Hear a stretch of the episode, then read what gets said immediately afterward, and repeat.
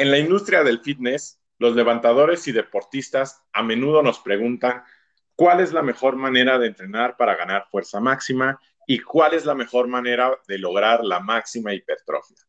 Para muchos entrenadores, ambas preguntas tienen la misma respuesta. Sin embargo, estas dos preguntas son muy diferentes y conllevan a respuestas diferentes, porque uno es el resultado de múltiples adaptaciones, mientras que el otro de una sola adaptación. Bienvenidos a su podcast favorito de actividad física, Podcafis, donde de manera conjunta Silvestre Cardiel Gutiérrez y Eric Villicaña discutiremos lo más actual y útil en el campo del movimiento. Buenas tardes, Eric, ¿cómo estás? Hola, buenas tardes, Silvestre. Muy bien, cumpliendo ahora sí, segunda semana que estamos consecutivamente y listos para hablar de este tema tan interesante en este episodio de hoy. Así es, así es, ya haciéndolo hábito, Eric. Claro, sí, ya se está haciendo un hábito y creo que está eh, siendo pues bastante, para mí también eh, divertido, enriquecedor y esperamos que así sea para todos quienes escuchan el, el programa. Así es. Es importante, Eric, antes de, mencionar y de comenzar este episodio, que nos harían eh, un gran favor y nos ayudarían demasiado en nuestro crecimiento al que todos nuestros eh, oyentes califiquen el podcast en Spotify y contesten las preguntas que nosotros compartimos en la descripción del episodio. Eso nos ayudaría bastante para seguir creciendo y que nuestro contenido cada vez llegue a más profesionales, a más alumnado o simplemente a, deportistas, aficionados o amateurs eh, o, deportistas de alto nivel que se estén interesados en, mejorar, en, en conocer, en aprender y pues nada, ¿Qué te parece, Eric? Sí, sí, la verdad es, es un tema que queríamos eh, platicarles a todos. Además, eh, que lo califiquen. Siempre en la descripción buscamos enriquecerlo, a, lo mejor con alguna pregunta, o también a veces nos han preguntado eh, dónde están los links que mencionamos en los episodios y están ahí. Muchas veces comentamos, aquí puedes ver el artículo que hacemos referencia. Va a estar en negritas y ahí les va a llevar al artículo o al libro donde pueden profundizar un poquito más y que sea más completo cuando ven, cuando escuchan el podcast. Así es, Eric. Eh, pues vamos a comenzar Venga. Eh, este nuevo episodio. Fuerza o hipertrofia. ¿Qué tema, Eric? ¿Qué tema? Sí, la verdad da, da para mucho.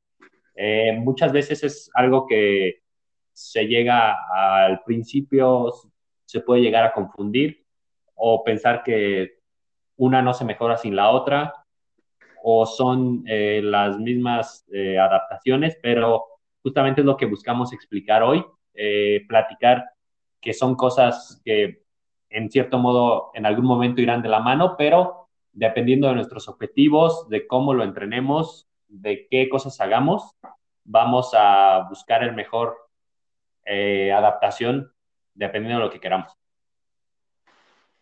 Así es. Y, yo creo que resulta muy importante, Eric, esta, esta comparación entre ambas, porque como mencioné al inicio del podcast, muchos asociamos la misma respuesta para, y me incluyo, ¿eh? porque alguna vez fue de esa manera, eh, no, uno no nace con el conocimiento pleno, sino que va descubriendo las, las cosas.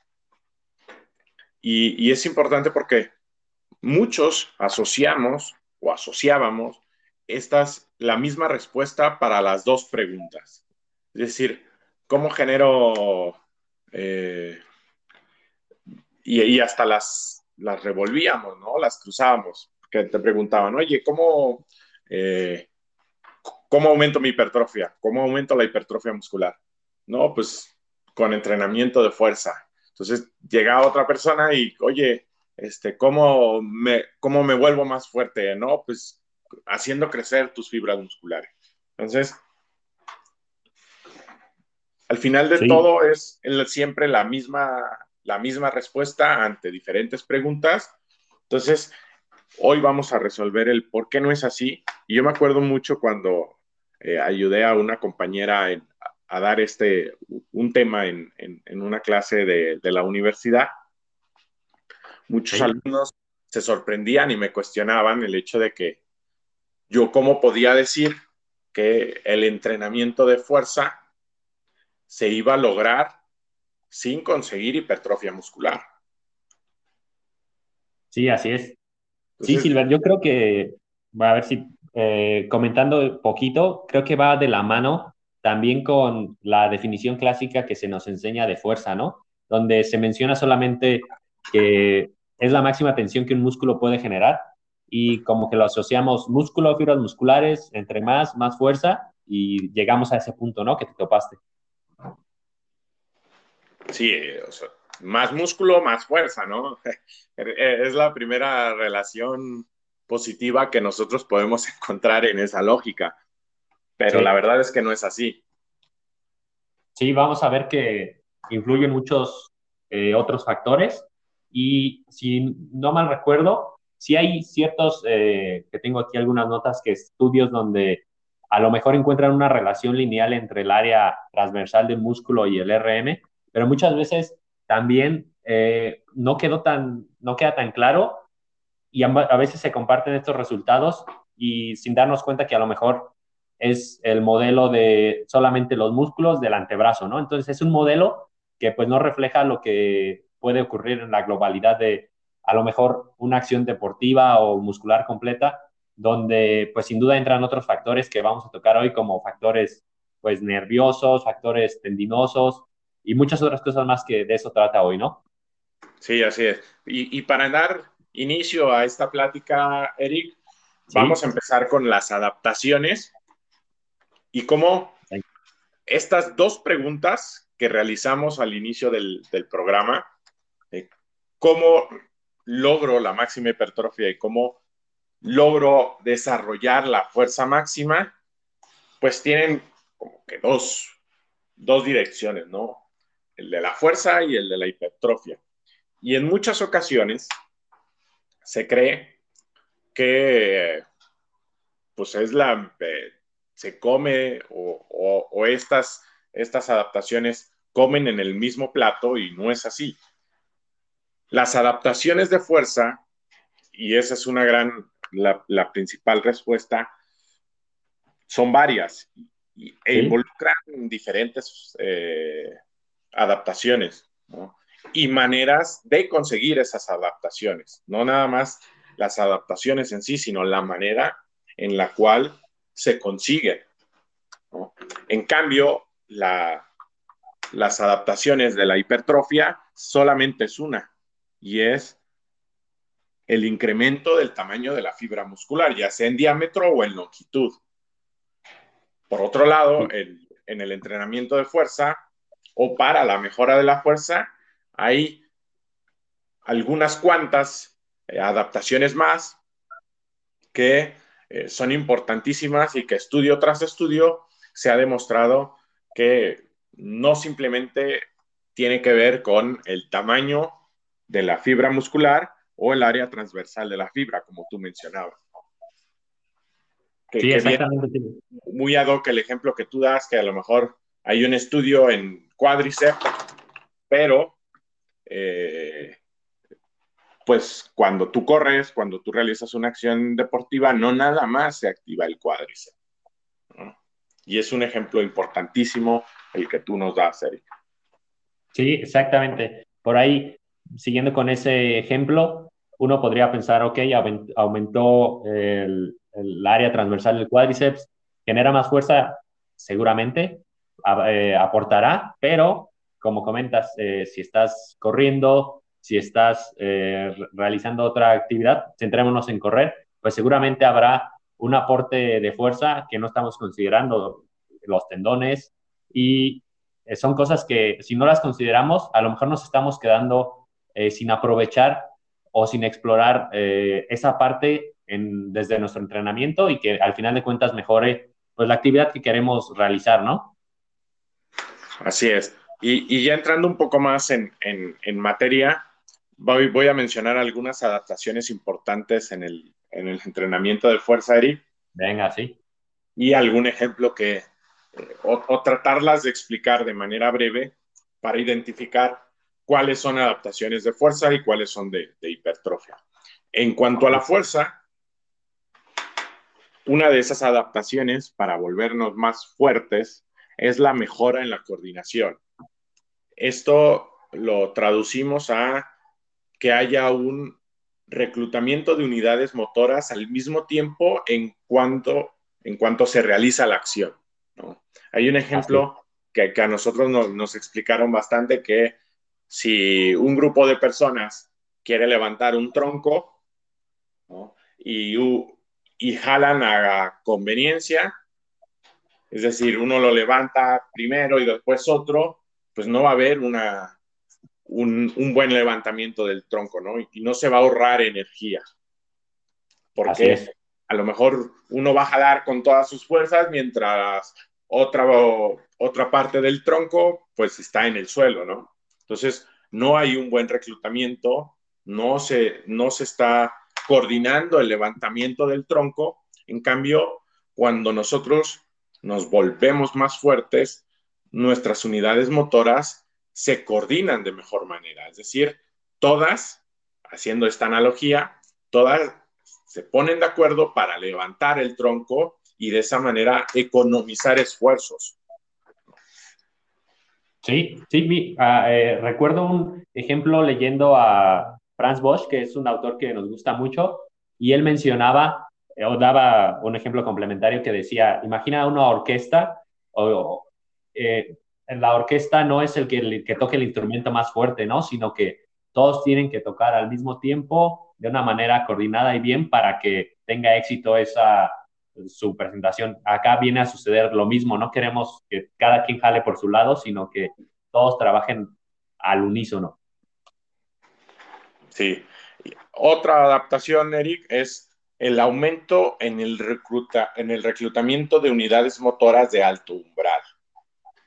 Es decir, nosotros lo podemos clasificar o ejemplificar con los esfuerzos máximos en cada repetición, que era lo que hablábamos en el otro podcast.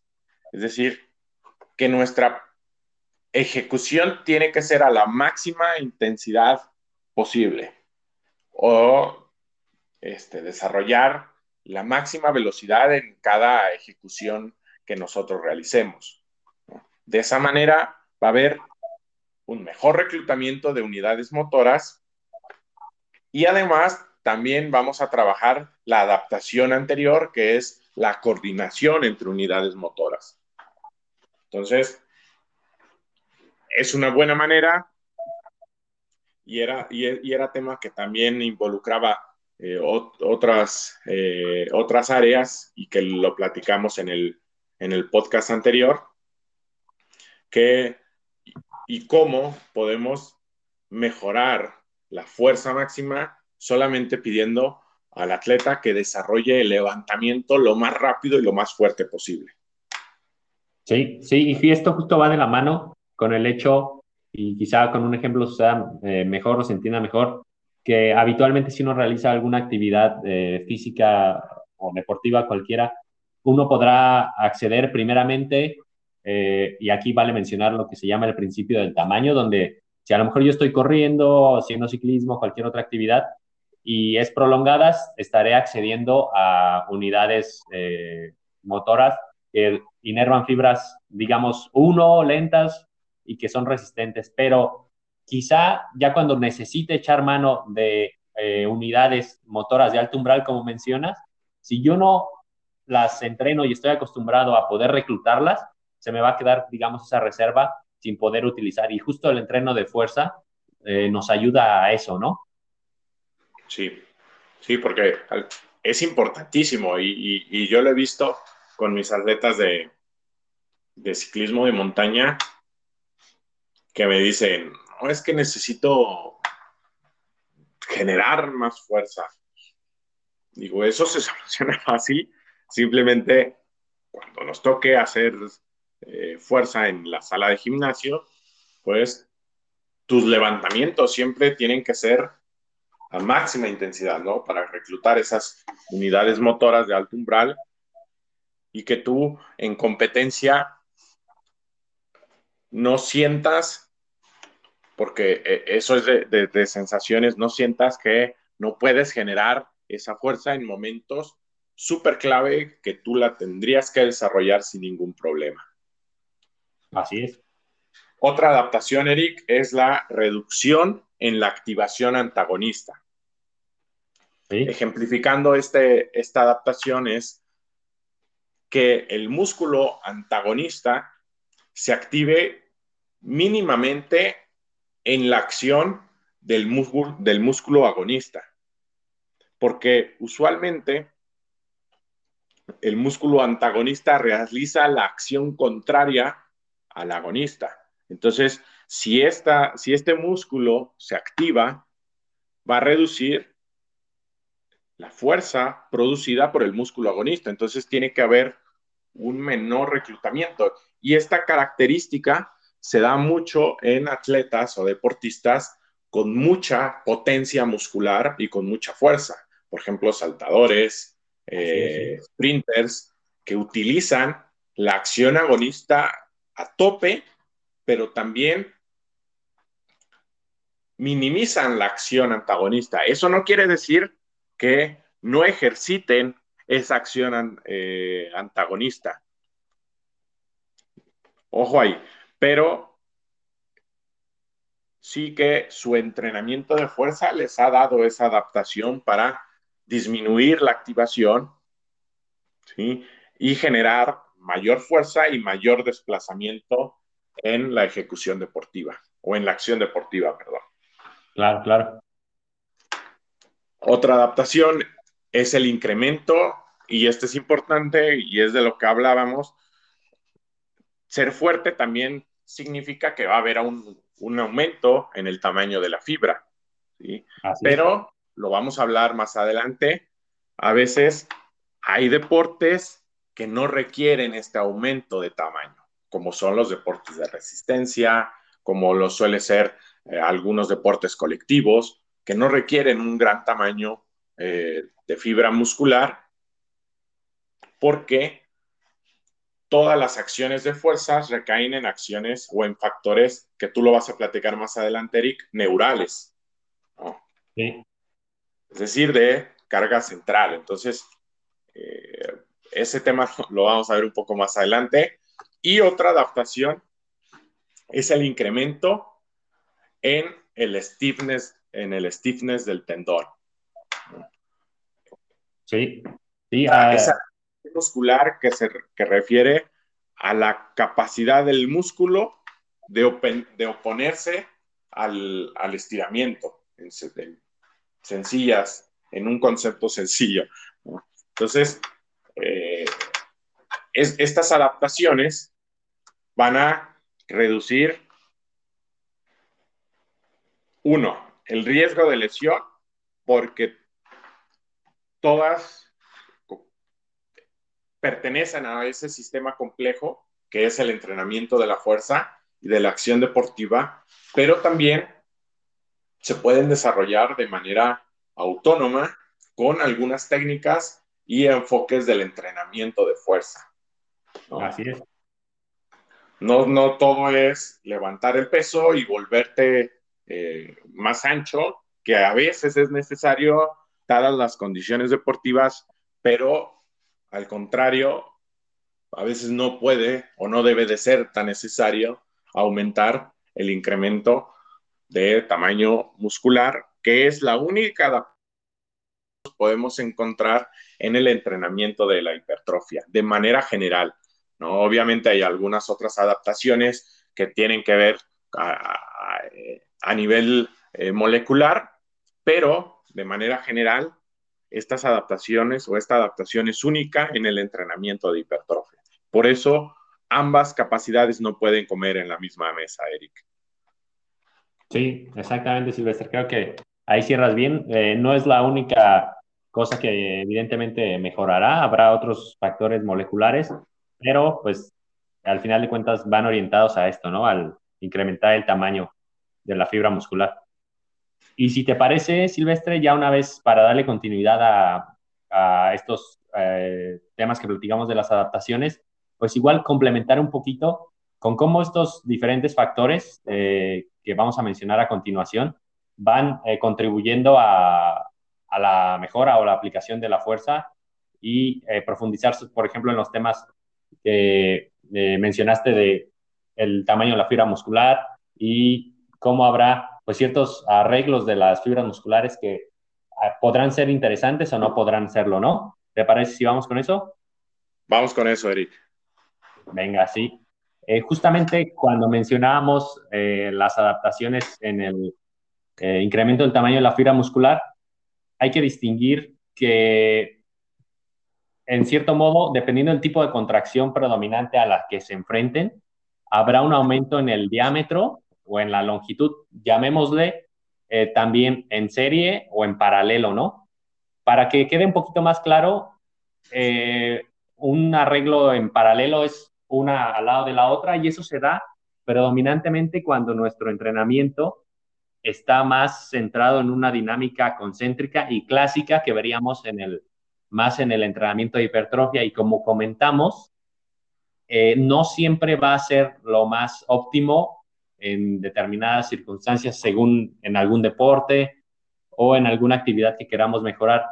Y por el contrario, eh, algunas otros tipos de contracciones como las excéntricas, donde realmente lo que sucede es que el músculo se está oponiendo a un estiramiento que le está aplicando una resistencia, lo que puede suceder es que ahora estas fibras musculares, en lugar de que estén una al ladito de la otra, estén una detrás de la otra y entonces se forma como una gran cuerda, es decir, un aumento de la longitud y a lo mejor ahí sí podría ser eh, mucho más beneficioso en la práctica deportiva porque esto va a favorecer, eh, aparte de un aumento ahí en la fuerza de contracción, también se pueden eh, contraer un poco más rápido y sin duda vemos músculos especializados en esto, como los isquiotibiales, y sin duda todos sabemos de la importancia que tienen estos músculos, a lo mejor quien hace un deporte de carrera o quien tiene algún deporte de equipo, muchas veces se lesionan y sin duda, si optimizamos cómo entrenamos, sabiendo estas características, quizá ya no nos centramos en un entrenamiento que vendría a ser eh, más dado al clásico de hipertrofia, sino que, ok, vamos a eh, mejorar con estas otro tipo de cargas o, o ejercicios que podemos realizar, ¿no? Sí, sí, sí, precisamente para conseguir ese arreglo de, sarcómeras, que es importante también, Eric, en la, en la fase de, de rehabilitación, cuando uno se lesiona eh, los isquiotibiales o que hay un desgarro, precisamente ese arreglo de sarcómeras se, se rompe, ¿no? Y entonces también el proceso de rehabilitación tiene que ser importante para, eh, como tú dices, eh, lograr eh, esos factores y que el atleta pueda mejorar y además tener un regreso óptimo al entrenamiento recurrente, ¿no? Sí, sí, justamente. Y ya de la mano con, creo que es importante cuando se busca recuperar a lo mejor quien tuvo alguna lesión o a lo mejor quien no la tuvo, pero igual busca mejorar eh, estas ganancias de fuerza que pueda haber. Creo que el, uno de los grandes olvidados, también hablaremos de los factores neurales, pero uno de los grandes olvidados son los tendones, ¿no? Recuerdo alguna clase que tuve con algún profesor en la maestría que decía que los tendones eh, son eco-friendly, es decir, eh, nos ayudan porque generan energía sin, o bueno, en este caso fuerza, generan fuerza sin utilizar un gran costo de energía porque aprovechan muchas de esas características elásticas, en realidad viscoelásticas, que hacen que a lo mejor cuando hay alguna contracción eh, muscular, imaginen todo todos el ejemplo cuando realizamos, estamos corriendo Y si una persona pues es bastante, tiene este stiffness en el tendón, va a poder aprovechar cada zancada que da y reduciendo el gasto que tienen que hacer sus músculos. Y quien va aportando esta fuerza es esta capacidad, digamos, para que quede un poquito más claro, de resorte que tienen los tendones, que ayudan a eh, provocar esta fuerza y que además, eh, otra cosa que es importante mencionar es que no solo los tendones, todos nos centramos siempre, por ejemplo, en el tendón de Aquiles, que es el más grande que, o de los más grandes que tenemos a la vista, y, pero también este, digamos, stiffness en el músculo se llama slack muscular, y ustedes imaginen que tenemos una cuerda, ¿no? Y si yo la cuerda la tengo floja, en lo que yo la contraigo para buscar, digamos, quiero remolcar un coche. Y si esta cuerda está muy floja, en lo que la jalo y obtiene la tensión necesaria, pues ya va a pasar un poco de tiempo y también eh, la fuerza que yo puedo aplicar no es la, mayor. En cambio, si los componentes eh, del músculo tienen esa, digamos, ya tensión previa, al momento de que se aplica la fuerza, pues va a ser mayor. Y es un factor que yo eh, llamaría que es clave, pero que pues queda. Eso, Silver. Sí, es, importantísimo, porque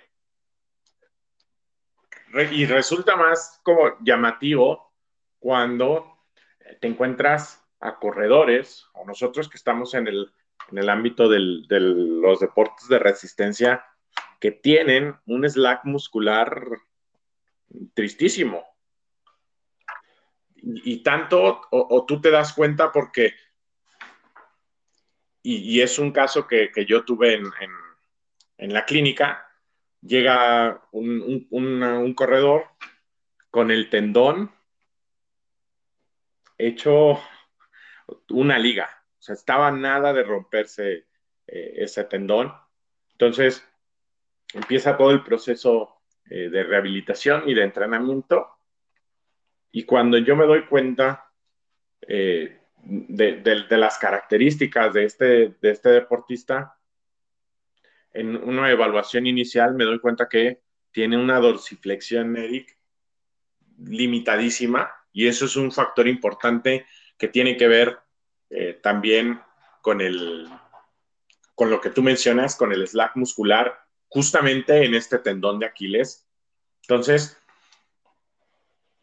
es importante ahora mejorar la movilidad de dorsiflexión porque es una, un factor de riesgo importante en las lesiones de, del tendón de Aquiles, tener una nula dorsiflexión, ya que se ha demostrado que, por ejemplo, en futbolistas esta dorsiflexión disminuye hasta un 8 o 10% a la mitad de la temporada. Entonces, el riesgo de lesión en la segunda parte de la temporada es más alto que al inicio de la misma. Entonces, es un factor importante que hay que mejorar para posteriormente empezar con ejercicios para reducir ese slack muscular y mejorar el stiffness del, del tendón. Es decir, crear un tendón fuerte y amigable con nuestro sistema, como lo mencionas tú. Entonces, quise mencionar este pequeño ejemplo porque nos da la oportunidad de también no nada más enfocarnos en el slack y en el stiffness, porque estas características dependen también de otros factores que son importantes, como en este ejemplo que, mencionamos, la eh, movilidad que pueda tener o la capacidad de realizar la dorsiflexión más allá de los 10 centímetros. Que ojo, que muchos dirán, es que no se ocupa, es que para qué tanto, pues es una capacidad que nosotros tenemos que cumplir para cerciorarnos que nuestro tendón está en óptimas condiciones para iniciar un trabajo de eh, stiffness para mejorar el stiffness o el slack muscular. Sí, al final se me vino a la mente una, eh, una frase, en este caso que quizá muchos la han escuchado a Julio Tus, él habla de que la fuerza es la capacidad física básica pero igual habla de capacidades facilitadores, facilitadores de la fuerza, ¿no? Y en este caso, pues viene de la mano con lo que tú comentas, ¿no? Y sin duda ya eh, para también comentar factores que también son olvidados, pues son los factores neurales o centrales que mencionábamos, esta parte de coordinación y sincronización de, los, de las unidades motoras, ¿no? Y que quizá quedan olvidadas cuando uno se enfoca en el entrenamiento clásico más de hipertrofia. Es difícil que alguien eh, vaya pensando, ok, voy a buscar entrenar pues, mis capacidades de coordinación muscular. Sin duda, si tenemos ese enfoque quedará un poquito corto y podemos optimizarlo con herramientas que igual nos van a generar ganancias de fuerza grandísimas. Recuerdo una gráfica muy clásica que mencionan que las primeras hacen una línea de tiempo y las primeras cuatro semanas las ganancias de fuerza están predominantemente dadas por factores eh, neurales, factores centrales y que sin duda pues son un campo amplio donde las personas pueden eh, mejorar y que sin duda nosotros no lo vemos así. Pensamos que eh, al principio ya buscaré eh, mejorar a nivel muscular, pero lo que está ahí, digamos como el gran ganancia que podemos tener al inicio y posteriormente, pues son las ganancias neurales. Así es, Eric. Ah. Y creo que es también importante porque muchas de las veces yo cuando yo entrenaba fuerza, creía que el proceso de, de, de ganancia en, mis primeras sesiones era por eh, el efecto o factores musculares. Y, y, yo decía, no, es que ya este, eh, ya se está volviendo más, más, más, más grande mi músculo, pero sí, y lo comparto abiertamente porque creo que es parte de, y yo creo que eso lo pensaba hasta hace año, año y medio, dos años, que ya iba a terminar la licenciatura. Entonces, sí fue un, un descubrimiento muy, muy importante y, a mí me gusta mencionar mucho este, todo este tipo de ejemplos personales, porque uno no se da cuenta de todos estos factores eh, importantísimos, musculares, eh, tendinosos, neurales, que desembocan y terminan en una misma acción o en una misma ganancia. No nada más podemos eh, tener un, enfoque simplista en el cual, ah, es por esta acción, sino hay infinidad de factores que involucran el que tú realices o se haga una buena ganancia de fuerza muscular para determinada acción deportiva, ¿no? Claro, sí, totalmente de acuerdo, Silvestre. Y quizá aunque si a lo mejor lo están escuchando por primera vez, al inicio puede quedar un poco abstracto y cómo saber, ok, cómo estoy enfocando mi entrenamiento, está más centrado a factores eh, musculares, más a factores neurales o también los tendinosos, pues también para comentar y que sea útil e ir cerrando, creo que es eh, conveniente, Silvestre, comentar cómo ya existen también eh, ciertas métricas y también maneras de nosotros en cierto modo, cuantificar eh, dónde estamos aplicando el mayor estrés y darnos quizá una guía de cómo vamos progresando en el entrenamiento. De los primeros que queremos comentar, sin duda una, y va muy de la mano con el segundo episodio de repeticiones en reserva, eh, RPE, y que también comentamos a un autor que aporta mucho, que es Mike Tuscherer, y él menciona en este caso, una manera de que nosotros podemos cuantificar el estrés que hay al realizar cualquier serie de un ejercicio en la sala de gimnasios, ¿no? Y dependiendo de la cercanía al fallo muscular, tendrá un estrés mayor o menor. Al final de cuentas, se le da un valor que en este caso son eh, unidades arbitrarias, es decir, va al ejemplo, ¿no? Si me quedé a una del fallo, le da un valor a esa serie de estrés de 1.2. Y al final de cuentas, yo voy sumando cada eh, valor y lo multiplico por el número de series y así yo sé, por ejemplo, en, en un ejercicio dominante de rodilla, tuve este estrés, eh, índice de estrés en esta semana. Y de hecho, hace unos días vi que compartió en su cuenta de Instagram, Mike Tusher, que mencionaba que al final de cuentas, aunque esto fue un modelo y una teoría al inicio, sin estar propiamente eh, cuantificada de que sí generaba, dependiendo de si eran más puntos de estrés cercanos al fallo o alejados del fallo muscular, determinadas estrés más neural o muscular.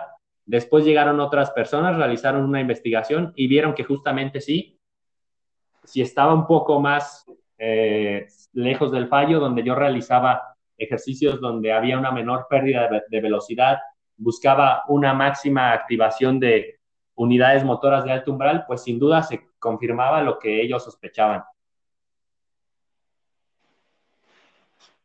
Así es, Eric. Y, tiene que ver esa, esa, lo que tú mencionas con la cuestión del, al, que, ya lo comentamos en el episodio pasado, lo del carácter del esfuerzo, ¿no?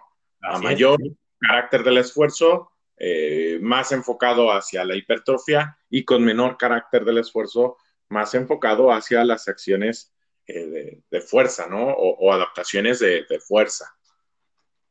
Sí, exactamente. Sí, creo que de las fuentes que lo ponen todo muy claro, sin duda es el grupo de Vadillo y donde han desarrollado el concepto de carácter del esfuerzo, pero que sin duda eh, también se enriquecen otras fuentes que igual solamente para mencionarlas y que creo que pueden aportar para quien esté interesado en ir eh, enriqueciendo sus entrenamientos. También hay otras eh, métricas donde un entrenador que se llama Robert Frederick, que tiene, la vamos a poner en la descripción, un concepto donde se llama exertion load y es, digamos, un concepto más o menos similar y dependiendo, como comentábamos al, inicio de esta última sección, del número de reps, de repeticiones, cuánto peso esté realizando y la cercanía de esas repeticiones al fallo, va a haber un determinado puntaje donde va a poder relacionarse con la cantidad de estrés que yo estoy aplicando a, nivel central o a nivel periférico. ¿Por qué? Porque digamos que hay una linealidad, una no linealidad en el estrés cuando yo realizo repeticiones, digamos una serie de 10, no es lo mismo hacer una serie, una repetición al 100% de mi RM que una serie de dos repeticiones al 50% del RM. ¿Por, ¿Por, qué? Al final de cuentas, si yo equiparo la carga total que levanto es la misma, pero pues que sin duda el esfuerzo que yo aplique no es lo mismo, porque en una estaré totalmente cerca del fallo y habrá una, un estrés eh, periférico pues también muy grande, y en las otras habrá una pérdida de velocidad menor, eh, no habrá un tanto estrés metabólico y pues está generando otras adaptaciones que irán más a la coordinación, a la sincronización, a todo eso que hemos ido comentando, ¿no, Silvestre? Rotundamente. Entonces, si uno busca la mayor optimización en cuanto a eh, carga periférica, pues lo más óptimo sería llegar o estar lo más cercano al máximo posible. Sí, Silvestre, creo que sin duda aporta mucho. La pondremos igual en, el, en los comentarios. A manera ya para ir cerrando, creo que aporta en, la manera en que en el entrenamiento de fuerza había pocas, y todavía hay, hay algunas eh, propuestas, pero pocas métricas donde realmente, al final de cuentas, son modelos, pero son modelos interesantes porque nos dan una manera de saber cuánto estrés se está aplicando eh, en el entrenamiento. Y aparte, si tú vas juntando cada uno de esos, eh, digamos, llamémosle puntos de estrés, en el tiempo te puede dar tendencias a través de las semanas, de los meses, de algún ciclo de entrenamiento, pues cómo ha sido eh, evolucionando y quizá verlo en, retrospectiva, qué funcionó, qué no funcionó. Sin duda, el Excel que mencionabas, pues eh, son herramientas que están muy buenas para utilizar, pero igual los animamos a quien quiera eh, profundizar más. Eh, la página de Robert Frederick la pondremos en la descripción. Igual creo que tiene una aplicación que no sé qué tan actualizada esté, pero donde estaba muy buena porque ya involucraba, digamos, todos estos aspectos, te los facilitaba y tú solamente pues te dedicabas a eh, colocar cuántas repeticiones hiciste, con cuántas repeticiones en reserva, el peso, y te va dando una tendencia muy, muy padre de cómo vas eh, avanzando con el estrés en, los entrenamientos. Creo que es algo que podemos compartir bien y que a manera para ir cerrando este episodio puede aportar mucho a, quien esté más interesado en profundizar. Así es. Y como conclusión, Eric, ya para darle terminar, no es la misma respuesta a las dos preguntas. Fuerza e hipertrofia se pueden separar, aunque resulte difícil y hasta a algunos les parezca como eh, Magia. Sí, sí, sí, ahí magia o no, no, no. Eh, algo ahí, alguna mención especial a, nuestro compañero que, me tocó darle clase. No es lo mismo fuerza que hipertrofia. Hay algunos que dependen, eh, algunas eh, adaptaciones que también son partícipes en ambos métodos, pero no es lo mismo.